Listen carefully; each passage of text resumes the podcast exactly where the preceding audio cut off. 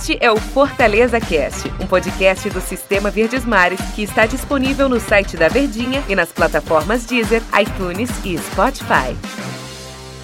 Olá, ouvintes, mais um Fortaleza Cast. E em um grande, grande momento, grande situação, encerramento de ano de uma grande campanha do Fortaleza e tudo isso muito bem acompanhado pelo meu convidado aqui, Tom Alexandrino, ele que é a elegância dos comentários, né, Tom? Um encerramento magnífico de ano do Fortaleza, 2 a 1 sobre o Bahia, jogo duríssimo, e o Fortaleza conseguindo a melhor campanha entre os nordestinos na competição. Você já meio cansado da, da jornada do ano, mas viu também um grande mosaico, uma grande festa, não só mosaico, mas uma festa indescritível para quem estava lá e viu no Castelão. Tom Alexandrino. Não, o momento ele é para se glorificar de pé, né? É, eu acho que o Fortaleza vive um sonho surreal. Eu acho que o surrealismo ele tá dentro daquilo que a gente não espera alcançar, tá mais distante, um sonho distante. O Fortaleza de 2019 é um Fortaleza que quando você acha que não pode te surpreender, ele, ele busca essa surpresa de alguma forma. Esse busca, ele busca esse fator novo de uma forma diferente. Fortaleza foi para dois objetivos que faltavam. Além do Campeonato Cearense, eu falo também, quando eu falo objetivos que faltavam a nível de Rogério Ceni também, que é o título do estadual. Foi campeão em cima do maior rival, devolvendo a perda do ano passado, que foi também diante do próprio rival Ceará. E aí conquista também o título da Copa do Nordeste de forma inédita. Eu acho que era um, um, do, um dos momentos que faltavam ao Fortaleza, né? Ser campeão da Copa do Nordeste já tinha sido campeão nacional, já bateu na trave em outros momentos, em anos anteriores, início dos anos 2000, anos 80, na Copa do Nordeste, mas não tinha sido de fato cravado. Eu sou campeão da Copa do Nordeste. Ele conseguiu. Conseguiu com autoridade, conseguiu com bons jogos, com uma característica que só o Rogério consegue implantar em mais um ano de dificuldade. É bom ressaltar isso. Não é o Fortaleza, você vê o Fortaleza hoje e acha que foi tudo mil maravilhas, não.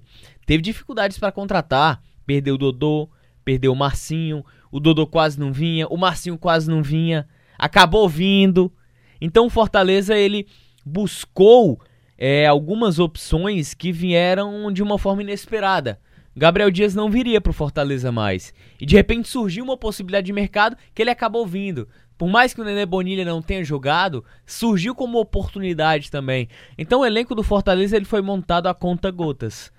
Claro que ele foi a montagem ele passou pelo 2019, algumas contratações, outras que não deram certo, e outros vieram já com em andamento. A conta gotas, como a gente vem conversando, o próprio Dodô, Edinho demorou, Oswaldo teve uma batalha pessoal aí com o Ceará pelo Oswaldo, que acabou preferindo vir para o Fortaleza. Então, se a gente for analisar o todo, não foi fácil não, teve muito sofrimento, teve muito perrengue para tentar se solidificar esse momento. Que inteiro você não acreditava, será? Romero você depositava tudo e não foi nada. Então o Fortaleza ele viveu vários momentos diferentes. A saída do Rogério foi um marco negativo. E até diante do Zé Ricardo fez um trabalho péssimo, uma péssima jornada do Zé Ricardo com Fortaleza despadronizando o time completamente, mas Fortaleza ressurgiu com o retorno do Rogério, não foi só a permanência, foi entre os 10 melhores do Campeonato Brasileiro, o melhor nordestino colocado diante de um Bahia com uma folha salarial muito mais astronômica do que o próprio Fortaleza nesse conceito, nesse contexto. Então, o 2019 ele é para coroar, ele é para colocar em moldura, nas memórias, memórias inesgotáveis ao 2019 do Fortaleza, porque realmente viveu, em termos de bom momento, torcedor, Ivan, uma plenitude na sua centenária história. Tom, e para quem não. Porque o, os jogos eram paralelos e você agora que está externando bem o seu pensamento acerca do Fortaleza, conseguiu ser também o segundo time com melhor média de público Verdade. pagante ultrapassou, acredito que o Corinthians, né, que era o segundo. Isso, exatamente. É outro feito grandioso porque o Corinthians e o Flamengo, eles têm as maiores torcidas do Brasil, não é isso? É um momento espetacular, né? O Fortaleza ele conseguiu refletir todos os resultados na arquibancada. Ou as arquibancadas refletiram o resultado, não sei. É um trabalho de via de mão dupla, tanto a torcida como o time, né? Então o Fortaleza hoje está entre os 10 clubes com mais sócios torcedores no Brasil.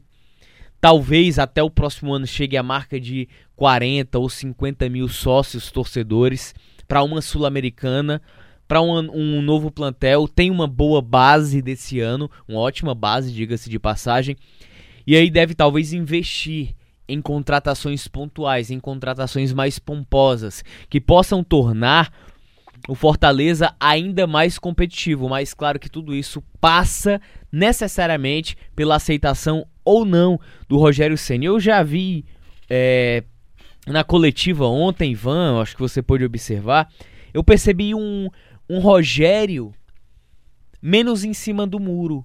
Eu tive a sensação que ele estava mais inerente a aceitar a renovação com Fortaleza.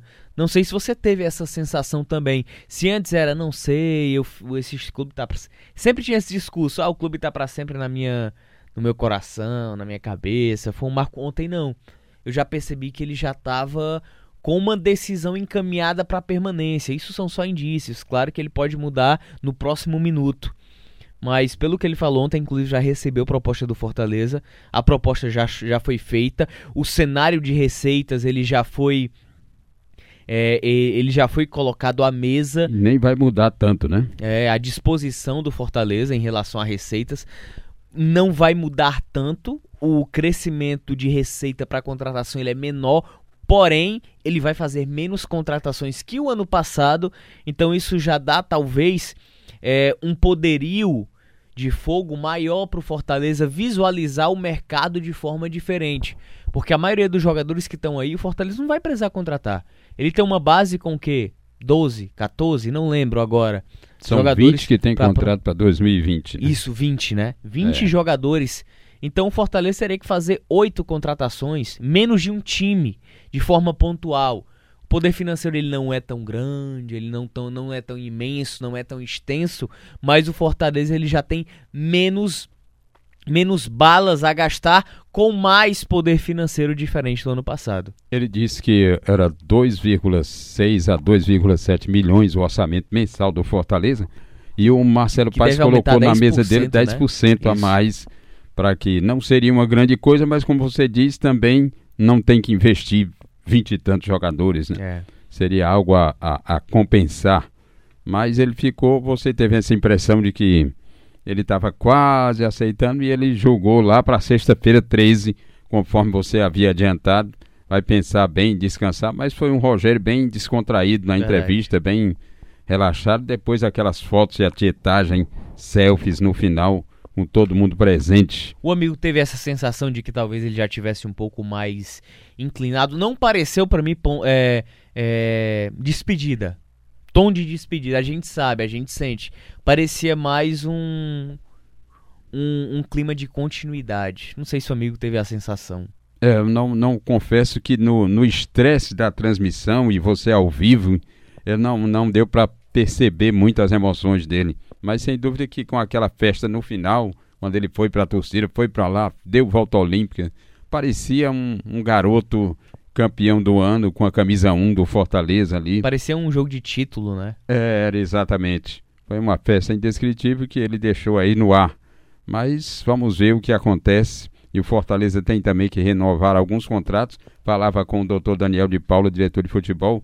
Tem muitos emprestados, tem que reavaliar a situação de cada um para ver se continuarão.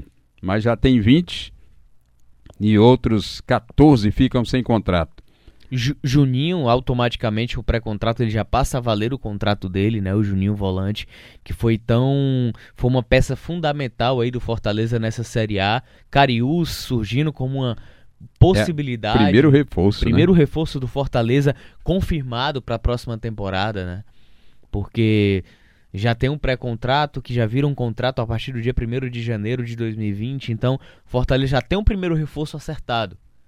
Então, aos poucos, ele vai se remontando, vai se montando é, para poder ter um 2020 ainda mais competitivo, né, Ivan? Essa semana, o time, por esses dias, o time fez a foto oficial com todas as taças conseguidas mais recentemente, especialmente esse ano, a foto oficial com funcionários, atletas e tudo isso estará nas mídias sociais do clube em produtos que ele deve lançar.